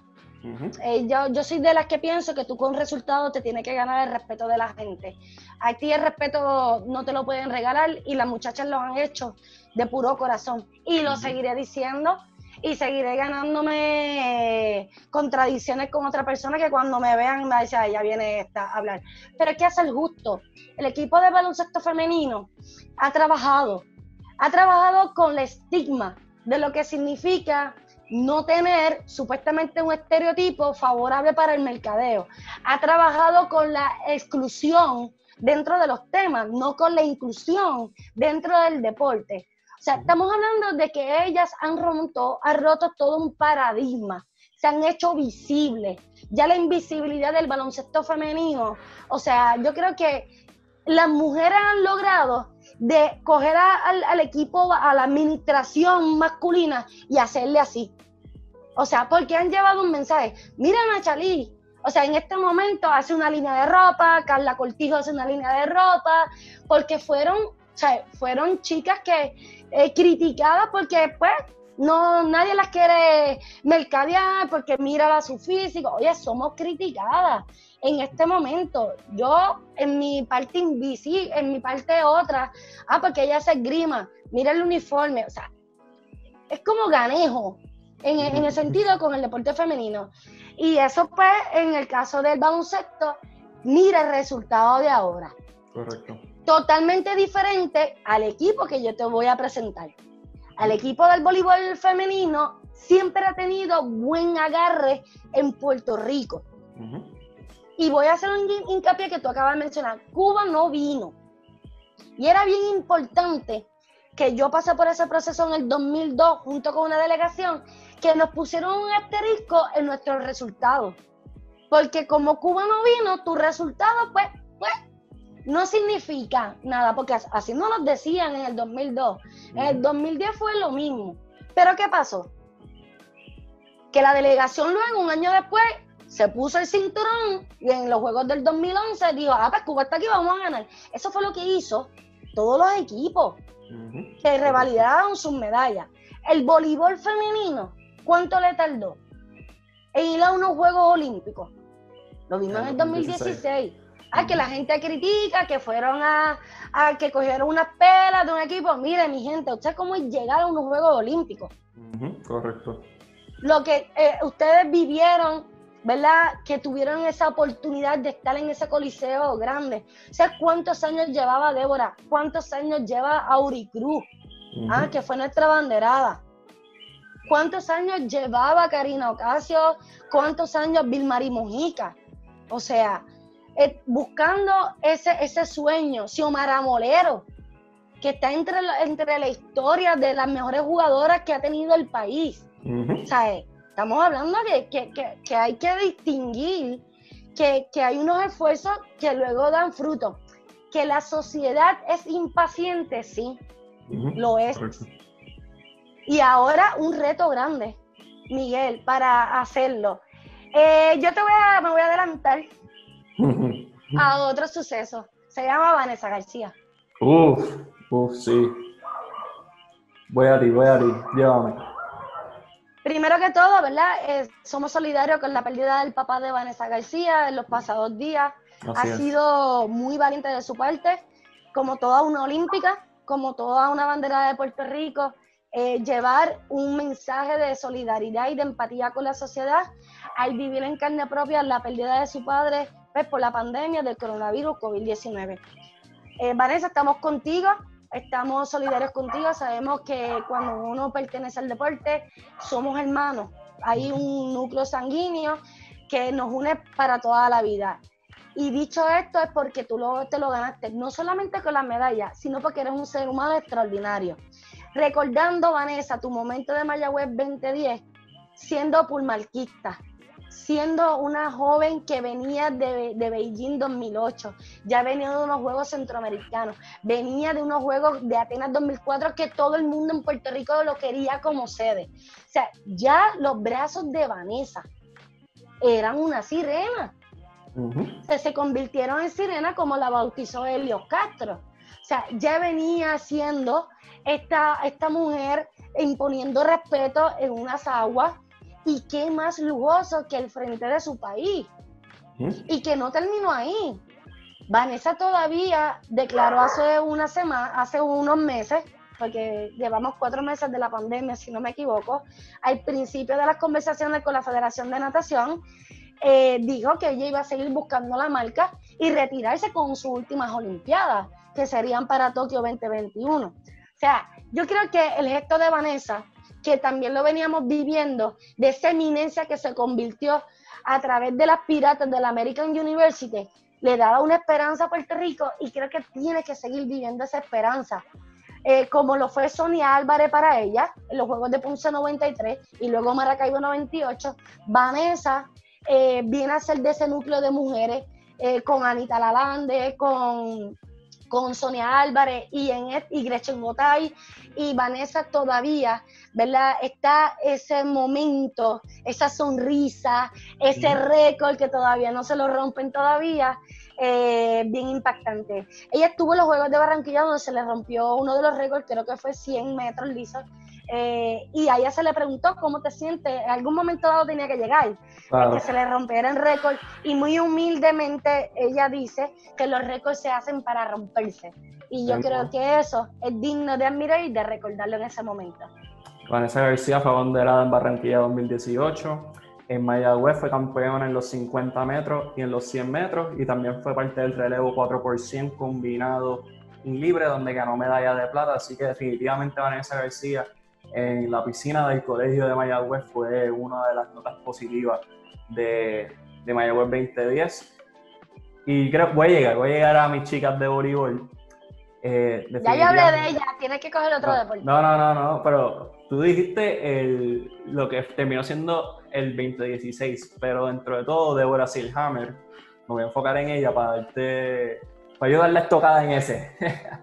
Eh, ganó una triple corona, o sea, ganó jugadora más valiosa, mejor defensora, mejor receptora y libero del evento, o sea, definitivamente una de las grandes gestas eh, para, un, para una atleta de voleibol y más una libero, que es una posición tan undervalued. Este, Correcto, vamos a decirlo en español, devaluada. Gracias. Y lo que ha sido Débora y Chara eh, junto a Yolín Santiago antes de ellas, pues han cogido esa posición en Puerto Rico y la han hecho una de respeto y de, y de un gran calibre, o sea, porque Puerto Rico es una de catcher, eso ya tú lo sabes como, como de béisbol, eh, de armadores, Puerto Rico también, es lo más que saca, y las liberas es la otra posición en Puerto Rico que tenemos talento de masa, así que creo que Débora también merece un espacio aquí. Eh, te, voy a dar, te voy a dar el espacio. Hay una que me sorprende que no has mencionado. Bueno, eh, yo, te voy, yo, yo, te voy a dar. Eh, bueno, en el grima nosotros somos bien listos. Cuando dice preale, te puedo meter el golpe y nuevamente en guardia preale te puedo meter dos golpes. Y yo te voy a meter dos golpes en este momento de entrar al combate y te voy a coger dos deportes. Y dos deportes de combate. Número uno, para mí es de gran satisfacción el que tres mujeres, como lo que fueron Melissa Mojica, Jessica García, María Pérez, podían eh, ganar, eh, pudieron ganar medalla de oro para Puerto Rico. Para mí es, más valioso lo que han hecho después, eh, porque mira, Jessica García y yo pues, estuvimos en la escuela especializada en el deporte, para mí sigue siendo una heroína. Jessica desde muy temprano, que, este, que se creó y se fundó como una atleta, eh, dio, dio resultados. Desde, yo creo que desde los 13 años estaba dando resultados para Puerto Rico. Eh, pasar vicisitudes, ir a los Juegos Olímpicos, siempre fajona, ¿sabes? Yo veía a Jessica y a Jessica no me abrace, o sea, porque es que los que tienen algo que te exprimen cuando te abrazan, o sea, este, y, y esa cosa, pues, es tan, es tan cool verla, porque su físico es súper duro, tosco, y verla pelear es, algo maravilloso. Como ver a Kiria Tapia meter los puños. O sea, el boxeo femenino para mí es espectacular. Verla es sabe, ¿verdad? En ese sentido. ver a Jessica, la evolución de Jessica ahora como entrenadora de Melissa, que fue su compañera y su hermana de delegación, ver Melissa ganar medallas. Entonces, María Pérez convertirse en medallista eh, de, plata, eh, de plata mundial, luego ir a unos Juegos Olímpicos junto con Melissa, y, o sea, las tres siguen unidas para Río. O sea, después de todo esto, Melissa sigue dando resultados, un peso sumamente difícil, que Melissa es flaca para el peso, ¿verdad? Ella es súper pesada, pero es delgada. En el caso de María, ya yo conocí a María porque yo había pertenecido a la Escuela de los Deportes en Carolina y el grima y judo estaban de frente. Esta muchacha fogosa, esta muchacha que Porfirio la adoptó como su hija. Siempre hay un entrenador que adopta a sus hijas y las pone en foco. ¿sí? Las pone en foco. Yo tuve el mío, se llama Luis Ángel Rodríguez.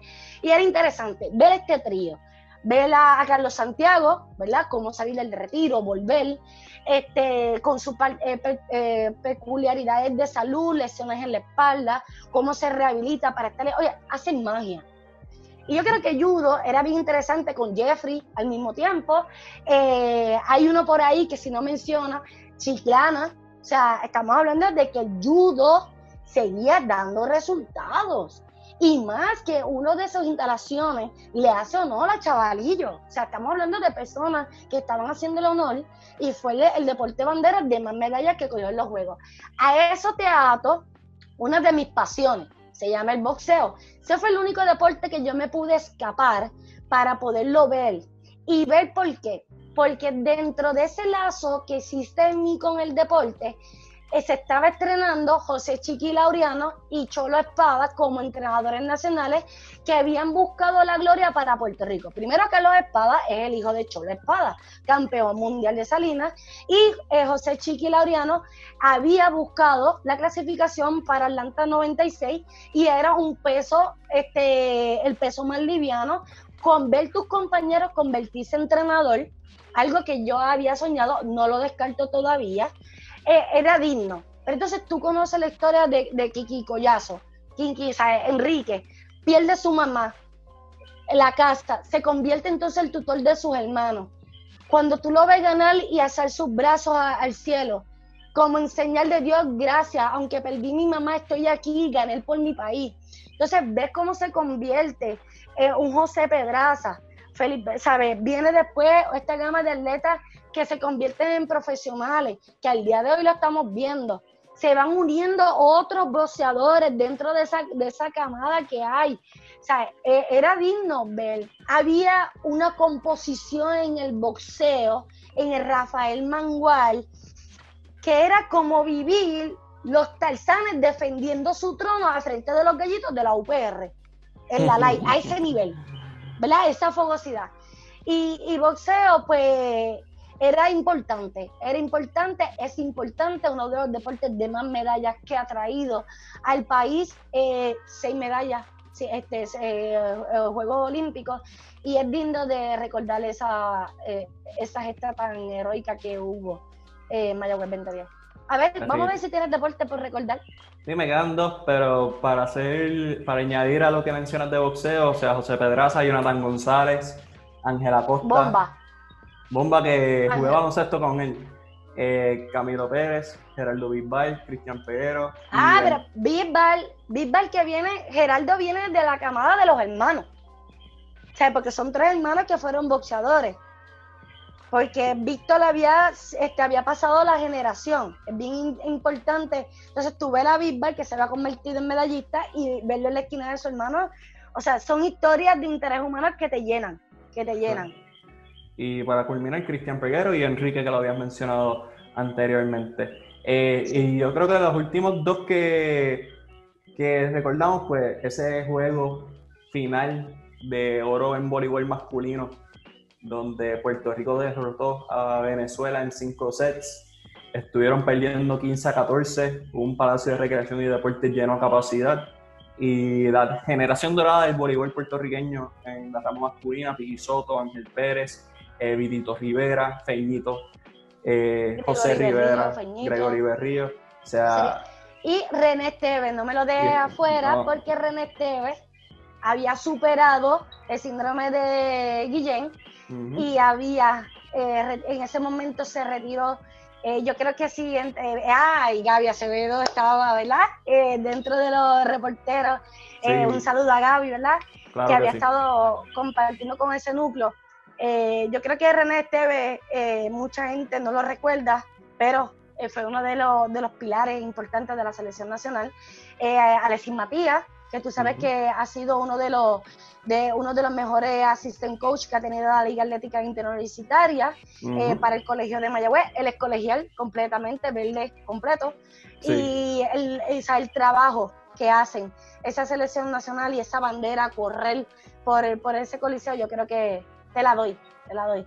Estoy esperando cuál es el otro momento. Mira, los Golden Boys de la gimnasia, no se puede dejar pasar ah, porque yo, tengo un momento, sí, pero pasa que yo tengo otro momento de oro que, que, que es este, en tiro con arco, sí, los Golden Ball eh, revalidaban, revalidaban su, su, su, campeonato con Cano, que más tarde luego lo revalidaron nuevamente.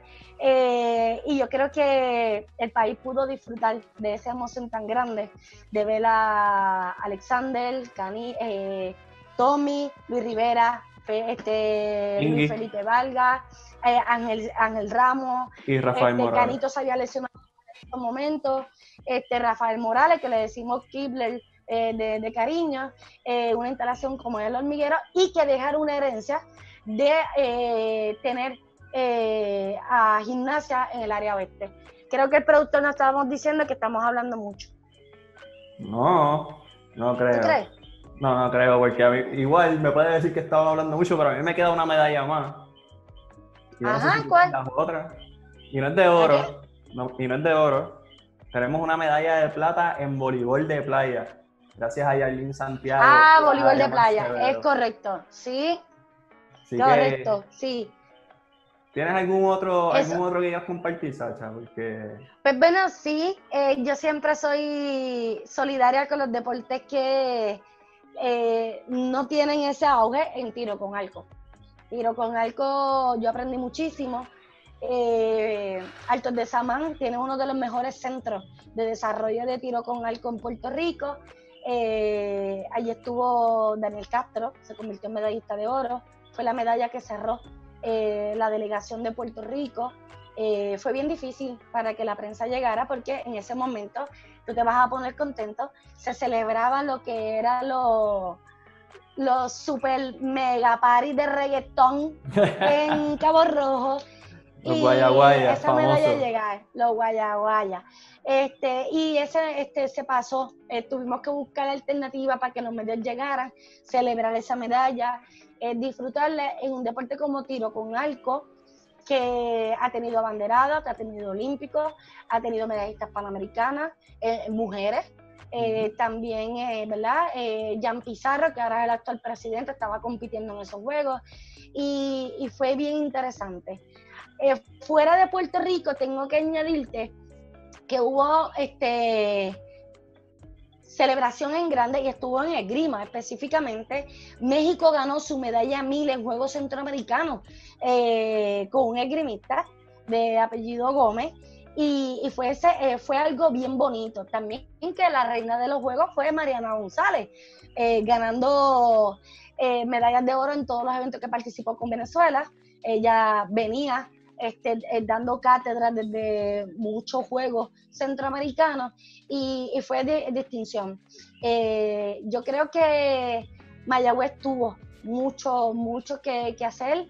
Eh, muchas marcas que se hicieron a nivel mundial, porque tiro con arco es un deporte que a mí me impresionó, porque tú puedes competir embarazada en, tiro con arco, allí lo vi, lo viví, un deporte sumamente difícil, de precisión, eh, cómo se llega al desempate.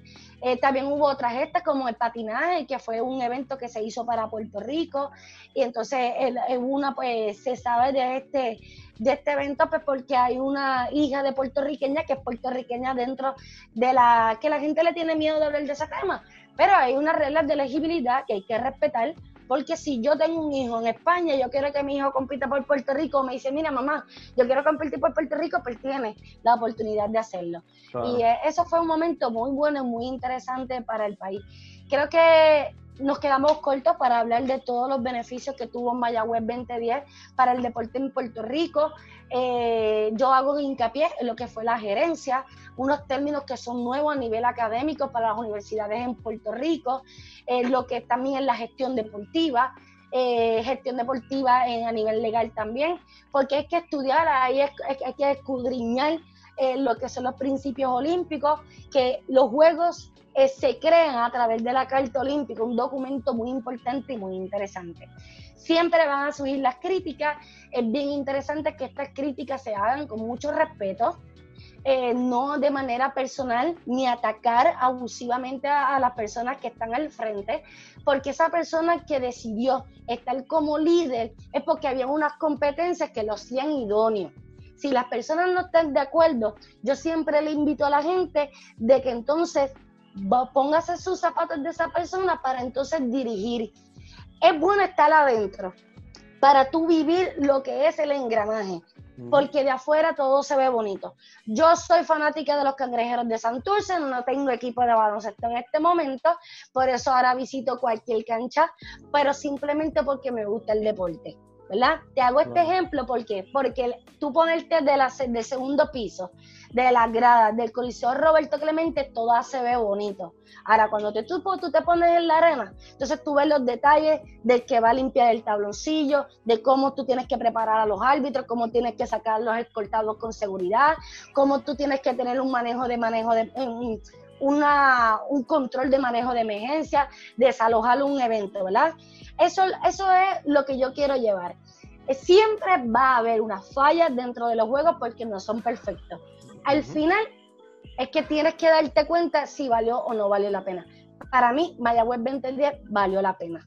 Es un esfuerzo de país donde mucha gente tuvo eh, eh, trabajo, se, este, hubo mucha gente que vivió por primera vez, nacieron atletas en esos centros de formación y desarrollo ¿verdad? De lo, de lo que fue la fundación en, ese entonces que todavía lucha, porque se abrió un pabellón de grima, se abrió un pabellón de tenis de mesa, se abrió un centro de, tiro con arco, existe una pista hermosa, preciosa, con la mejor, con el mejor centro de prensa, algo que le lleva mucho al estadio Paquito, Francisco Paquito Montaner para llevar la justa, ya convirtieron el terreno en un parque de fútbol, que le deseamos mucho éxito al nuevo presidente para desarrollar un deporte que estamos locos, que nos den un resultado y poder vivirlo, eh, aunque tenga 100 años, ver un partido a Puerto Rico y representarlo en un mundial. Creo que hay mucho para soñar todavía con Mayagüez 2010 y que se despierta la esperanza cuando se habla de lo que son los Juegos del 2022. Tú mencionas pues Mayagüez 2010 en cuestión de resultados ha sido eh, de los juegos que mejor Puerto Rico ha lucido, conquistaron 48 preseas doradas, 43 de plata y 75 de bronce para un total de 166, para una delegación de 649, así que definitivamente Mayagüez 2010 tuvo un legado grande. Y hacemos un brinco a el 2020, Panamá decide dejar Ah, 2022. 2022, recuerda que todavía tenemos en paréntesis lo que son los Juegos Olímpicos de Tokio 2020 más uno. Los Juegos Olímpicos se van a seguir llamando Juegos Olímpicos 2020, ¿verdad?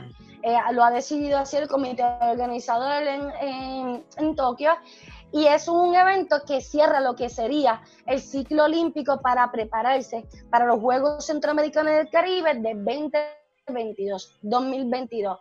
Eh, lamentablemente, pues Panamá desistió de los Juegos por múltiples razones que ellos conocen como país. Eh, para mí tiene doble tristeza porque dentro de, esa, de ese núcleo del comité organizador había un atleta que estaba, había representado a la Universidad del Turabo, era panameño, se llama eh, Daniel. Daniel estaba compitiendo por, la Universidad del Turabo aquí en la Liga Atlética Universitaria y se convirtió en uno de los, de los en, una de las voces para que los Juegos de Centroamericanos se llevaran a cabo en su país ya que habían sido sedes una sola mes para la época del 1970 y Daniel eh, es el presidente de la Asociación de Atletas en Panamá. Eh, o sea que veíamos su entusiasmo, veíamos cómo a él eh, veía Puerto Rico después de salir de unos Juegos Centroamericanos como fue Mayagüez 2010. Nosotros le hablábamos, mira, eso, ustedes emulen lo que hizo Veracruz, lo que hizo entonces Barranquilla, para que le salga bien, más que tiene el canal de Panamá, que a nivel de turismo entra mucha gente y lamentablemente pues desistieron. ¿Qué ocurre ahora en ese proceso? Pues eh, la presidenta del Comité Olímpico de Puerto Rico, Sara Rosario, es la presidenta eh, del Comité de, de, nominaciones de sede en este momento. Se va a abrir a partir eh, de mediados de agosto, 15 de agosto, las, nuevas las, nuevas este, pautas para entonces tú poder ser sede de estos juegos. Ya hay eh, aparte de prensa donde se ha proclamado San Salvador, Guatemala, Colombia, también se ha proclamado México para entonces ser sede de estos Juegos. ¿Y qué más? Puerto Rico tiene que seguir soñando. Hay unos procesos que la isla tiene que, tomar en cuenta. Y yo creo que Felipe Grajales y el licenciado Jorge Sosa fueron muy, muy elocuentes en bajar las aguas. Y yo tengo que ser responsable, yo fui una, de cuando leí la columna de Raymond Pérez, yo amo el deporte, yo amo el deporte, pero yo soy realista. Yo tengo que ver en qué situación se encuentra mi país, tengo que ver exactamente qué real se puede llevar a cabo estos Juegos Centroamericanos con una inyección que sea de retorno para mi país a nivel económico, que es donde nosotros, Puerto Rico, necesita esa inyección, porque todo lo demás lo tenemos. Ya las instalaciones están, si hay que hacer algunos arreglos se pueden hacer, pero como país me ocupa y como primero ciudadana, cómo este, puede ser ese estudio de viabilidad que muy responsablemente ellos le han explicado a carta abierta a los medios de comunicación. Es importante y se llama gerencia deportiva. La Fundación 2010 lo hizo y lo hizo transparentemente, hacer un estudio de viabilidad cuán posible Puerto Rico puede soñar en ser sede de estos juegos. Y yo creo que sí, que la llama está pendiente, la llama está presente y hay que estar abierto a cualquier posibilidad. Sabe muy bien que Barranquilla sueña con unos Juegos Panamericanos, el alcalde así lo pronunció a la clausura de los Juegos, no sé si ellos puedan jalar nuevamente el que pueda hacerse estos Juegos Centroamericanos para allá, pero sabemos muy bien que las deficiencias que tuvo Barranquilla en transportación pues, tiene que ser viable. Y aquí cada país tiene que estar pensando en lo que es alojamiento y alimentación para los atletas. Sería nítido ver nuestra bahía llena de cruceros, ya se ha hecho en otros juegos, también es algo que, me, me hizo soñar cuando este, el presidente de la Fundación eh, 2010 lo mencionó eh, empresarios, cómo podrán hacer la logística. Ellos son los expertos en el tema. Yo soy experta en exponer los resultados de los atletas con noticias de interés humano. Excelente trabajo, así que hay mucho por hacer, hay mucho por soñar, pero definitivamente Mayagüez 2010 nos ha abierto puertas a todos para creer que el deporte es el ente de cambio que nosotros sabemos que es y que la sociedad lo pueda ver. Así que yo voy a cerrar con eso. Yo te tengo una pregunta. Dime, dime. Te voy a escuchar. ¿Te la hago? Sí, sí, dime, dime. ¿Te la hago? Sí, sí. ¿Estás asustado? No, estoy tranquilo. dime, dime. Ya hablamos de Denis Quiñones, hablamos de los criollos, hablamos de baloncesto, eh, hablamos de voleibol. ¿Cómo visualiza el deporte 100 por 35 si unos Juegos Centroamericanos se dan en Puerto Rico? Deporte 100 por 35 va a tener la mejor cobertura que puede tener nuestro medio con todos los recursos disponibles. Estando en Puerto Rico tengo a todo el equipo a disposición, diferente a Colombia que éramos yo y Leo solamente.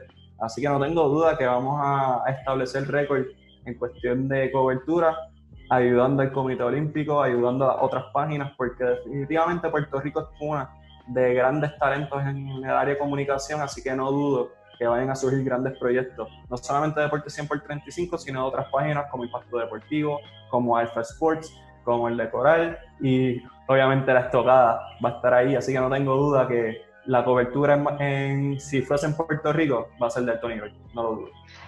Pero entonces yo te voy a hacer otra pregunta y está excelente porque sé que he tenido la oportunidad de estar en salones de clases con estudiantes que quieren ejercer la profesión con mucha ética, con mucha profesionalidad y respetando lo que es esa relación de comunicador y también eh, de, comunicador atleta y de atleta comunicador. Pero entonces yo te voy a hacer una pregunta. ¿Y esa cara? ¿Por qué te pones esa ah, cara? No, yo estoy tranquilo, estoy tranquilo. Es que no me estoy riendo, estoy tranquilo. ¿Esa cara es la que tú pones cuando vas a entrenar? Mira, Josué, mira la cara. Sí, sí. No, ¿En serio? Con Josué es como que... Mm. Yo, yo creo que yo me voy a tirar la misión de entrenar contigo, a ver si te pones nervioso o no te pones nervioso. Ay, muchacha, no, no. Echa para allá. Con una bolita suiza por ahí que está bien chévere que mucho pica eso. Mm. Pero bueno, ya no te voy a dar más rodeo. vamos a ver cómo la hago. Es una maestra. ¿Cómo se ve Miguel? ¿Cómo se ve Miguel pudiendo, pudiendo narrar un partido? de la selección de la selección nacional de voleibol femenino en Puerto Rico. Wow. Para mí sería grande, sería un honor. Eh, como ya sabes, he cubierto el voleibol desde el principio de mi carrera. He tenido la oportunidad, gracias a ti y a otras personas, de poder narrar la Liga Atlética Interuniversitaria. Y sin duda sería un sueño poder compartir cabina con, alguien como Gaby Acevedo, alguien como Edwin Feliciano, alguien como Raif Pagán, gente que, que, me han ayudado en el proceso. Para mí sería un honor, Humberto Pagán. Eh, definitivamente para mí sería un honor si eso llegase a ocurrir. Así que estamos ready, estamos ready. Pero lo importante es Ay, voy para otra, voy para voy, para oh. otra. Oye, pero está, me gusta. Y como es que creativa, ¿verdad? Sí, creativa. De hecho, el podcast es tuyo, pero me puedo dañar un par de minutitos más. Sí, ya, es tuyo. Y, y, y, y, y cómo tú narrarías un, una jugada en unos Juegos Centroamericanos. ¿Cómo la narraría? Ok, necesito, necesito un poco más de contexto. O sea, ¿tú quieres una narración o un análisis? Porque yo soy más analista que, que narrador. Es, es, verdad, es verdad. Bueno, pero entonces tú tienes un Javier Sabá que se emociona. Ojo, o sea, o sea este, si no te puedo poner a Edwin Feliciano, que se levanta y tira la mano en la silla, en la mesa y esto, y se emociona, y ahí llega el molotov, esto, lo otro, y sales tú con tu pausada voz a neutralizar a Javier o a Edwin Feliciano. ¿Cómo sería ese análisis de ese punto por el centro de una de las esquinas favoritas tuyas de la Selección Nacional de Voleibol? Pues, vamos a utilizar de ejemplo que esté Stephanie Enray rematando por la 4. Pues. Uf, duro. vamos a, hacer la asunción de la jugada, pues recibe Chara Venegas, acomodo por la 4 Stephanie Enright. Stephanie Enright logra el bloqueo contra, logra el remate contra las manos, utiliza un tiro olímpico para asegurarse que el balón está en rotación y salga para afuera para su favor, punto para Puerto Rico.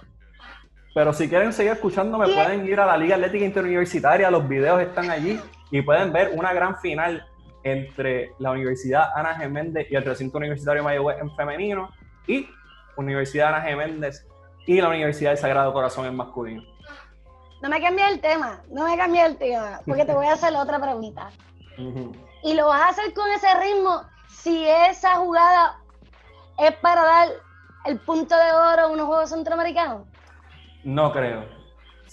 Estaría sudado, así, desgastándote la camisa. Entonces, pero mira esta escena, mira esta escena. mira, esta escena. Visualízate a Edwin que se está moviendo, tira la silla para atrás con la pierna, o sea, entonces te está aguantando por la camisa. Entonces, uno le lee la mente porque las palabras de la mente son no las mismas que salen en la boca, porque él utiliza la jerga puertorriqueña, o entonces, esto, eh, o sea, eh, ah, ¿crees que podrás evitar esas emociones que produce? Tú ver a tu selección nacional ganando esa medalla de oro al frente de la televisión. Yo creo que voy a poder encontrar un balance perfecto entre mantenerme profesional estoy viendo, estoy viendo, estoy viendo ¿sabes? Eh, y, y, emitir la emoción del momento, pero sin duda yo creo que la emoción me va, me va a sobrellevar. Pero yo siempre buscaré encontrar ese balance perfecto entre ambas. Pero, yo creo que sí. Yo eh, bueno, tienes la oportunidad de hacerlo, yo creo que es bien importante eh, que lo pueda. Si Edwin lo logró cuando narraba un partido de los gallitos de la Universidad de Puerto Rico de Río Piedra en fútbol, tú lo puedes lograr. Y eso es mucho decir. Así que, ay, bendito Edwin, saludos, besos y abrazos. Y muchas bendiciones para esa bebé hermosa. Y, es que le extrañado, de verdad que sí. A Javier no le extraño. Ah, ¿Sabes por qué no extraño a Javier? Porque no ha cocinado. Ah, llegaste. Llegaste. Y a Jesús tampoco le extraño porque me tiene un buleo que yo. Se va a quedar en 27 campeonatos. Dicho sea de paso, ahora que mencionas eso, te extiendo formalmente la invitación porque en el 2021, apúntalo, 2021, vamos a hacer el primer Deporte 100 por 35 Tailgating Party, que en uno de los partidos, en cualquiera de las ligas puertorriqueñas, todavía no hemos decidido cuál, Javier Sabas y Jonathan Basabe van a estar cocinando para 10 fanáticos. Y usted tiene su pase VIP, se lo estamos garantizando desde ahora, donde usted va a poder degustar todo lo que hagan estos chefs que también se asocian con Deportes 100 por 35. Así que felicidades por, ese, por esa, gran, esa gran gesta. A ver, mira, voy a empezar a tirar la puya desde la cocina de Titi Sach. O sea que yo tengo mis videitos por la pandemia. Sí, usted también es una, una chef que es top. Pero Sacha, yo te quiero agradecer tu tiempo, tu conocimiento, todo lo que has aportado a Deportes 100 por 35 y al deporte puertorriqueño. Eh, definitivamente una historia que también hay que descubrir tu carrera en otro podcast de las cosas grandes que has hecho, no solamente en el lado competitivo, sino también en el lado del periodismo y para ayudar a talentos jóvenes, porque definitivamente si algo se puede decir de Sasha Costa es que está ahí para ayudar a esas futuras generaciones a que el deporte pueda seguir siendo cubierto de la manera correcta y de una manera parcial, así que definitivamente agradezco tu tiempo y la oportunidad de poder compartir este escenario contigo.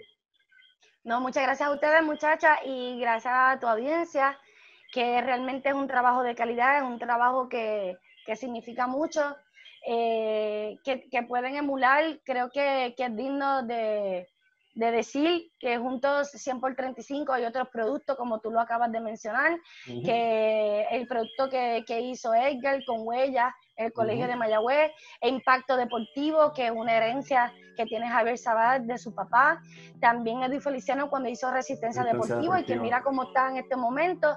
Eh, hay otros proyectos como Alpha Sport, están las chicas en Pink Sport también en, las redes sociales. Y Voz de no lo podemos dejar. Eh, que el de Brian Eloy, yo creo que ustedes están marcando esa, ese ritmo para que muchas personas eh, puedan eh, tener ese campo bien importante y siempre con un respeto y con una ética de lo que los distingue a todos ustedes. Así que yo un beso para ustedes para despedirme en este espacio tan maravilloso que me lo viví con ustedes. Agradecido y gente, recuerden el 2021 el Tailgating Party con Jonathan Basabe y Javier Sacha Costa va a estar ahí, así que pueden hacerle preguntas, hablarle de los Red Sox y obviamente criticar a los Yankees porque nos disfrutamos eso al máximo. Así que Corillo, nos vemos la semana que viene con una gran entrevista con Daniel González que no se lo pueden perder. Así que nos vemos la semana que viene.